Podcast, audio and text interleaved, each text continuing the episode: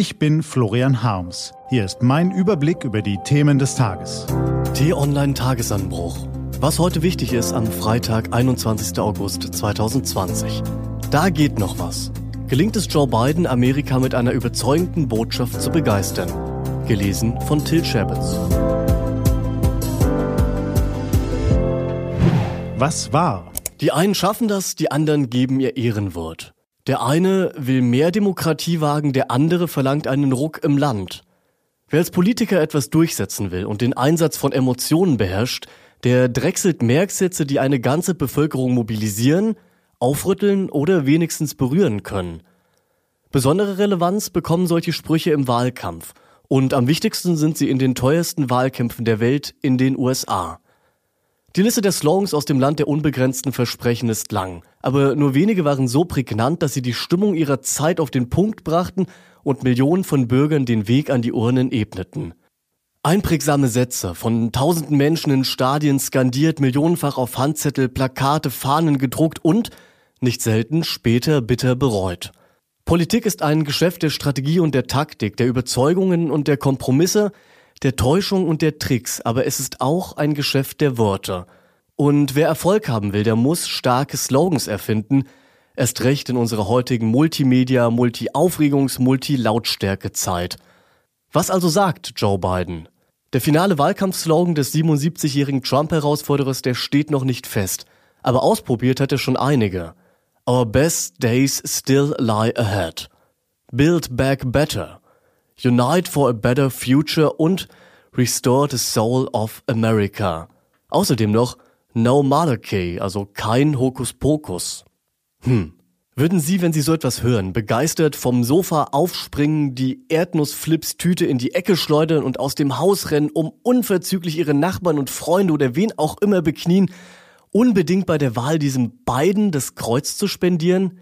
Erst recht, wenn Sie den Eindruck haben, dass diese Wahl wegen des Corona-Schlamassels, der Wirtschaftskrise und des Machtkampfs mit China die wichtigste seit Jahrzehnten ist? Eben, da geht noch was. Oder eher, da muss noch was gehen, und zwar mit Schmackes. Noch ist Zeit bis zum 3. November, aber allzu viel ist es nicht mehr. Wer erlebt hat, wie Barack Obama damals monatelang durch Amerika tingelte und jedem, der nicht bei drei auf dem Baum war, sein Hope und sein Yes We Can ins Ohr rief, der ahnt, wie wichtig das beständige Repetieren einer überzeugenden Botschaft in einem gespaltenen Land und in einem Wahlkampf ist, der dem Kandidaten in den Swing States die entscheidenden Prozentpunkte zum Sieg verschaffen soll. In Corona-Zeiten ist alles anders. Der Wahlkampf ist nur ein müder Abklatsch im Internet und weil viele Amerikaner von dem Typen im Weißen Haus maßlos enttäuscht sind, könnten die Demokraten eigentlich auch eine Schildkröte aufstellen, die kein Hokuspokus piepst, sie würde wohl trotzdem einen guten Schnitt machen. Aber entschieden ist diese Wahl noch lange nicht. Zu sagen, dass alles noch völlig offen ist, wäre übertrieben, aber dass sehr vieles noch möglich ist, das stimmt dann doch.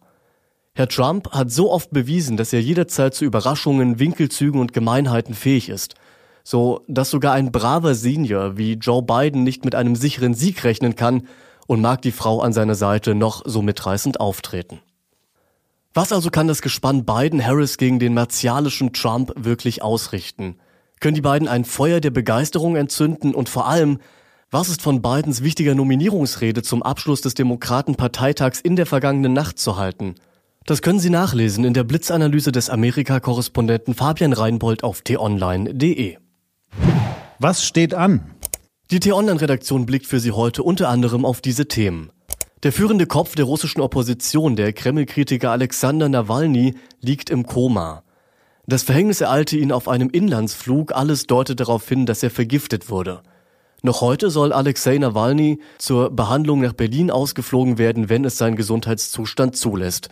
Kanzlerin Merkel hat die Verlegung in ein deutsches Krankenhaus angeboten. Und er begann als Filmregisseur und bespielte später alle Bühnen. Der Film- und Theaterregisseur Christoph Schlingensief ist heute vor zehn Jahren gestorben.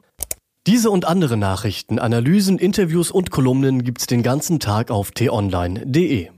Das war der T-Online-Tagesanbruch vom 21. August 2020, produziert vom Online-Radio- und Podcast-Anbieter Detektor FM.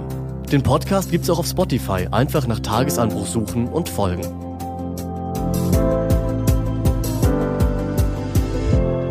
Wünsche Ihnen einen frohen Tag. Ihr Florian Harms.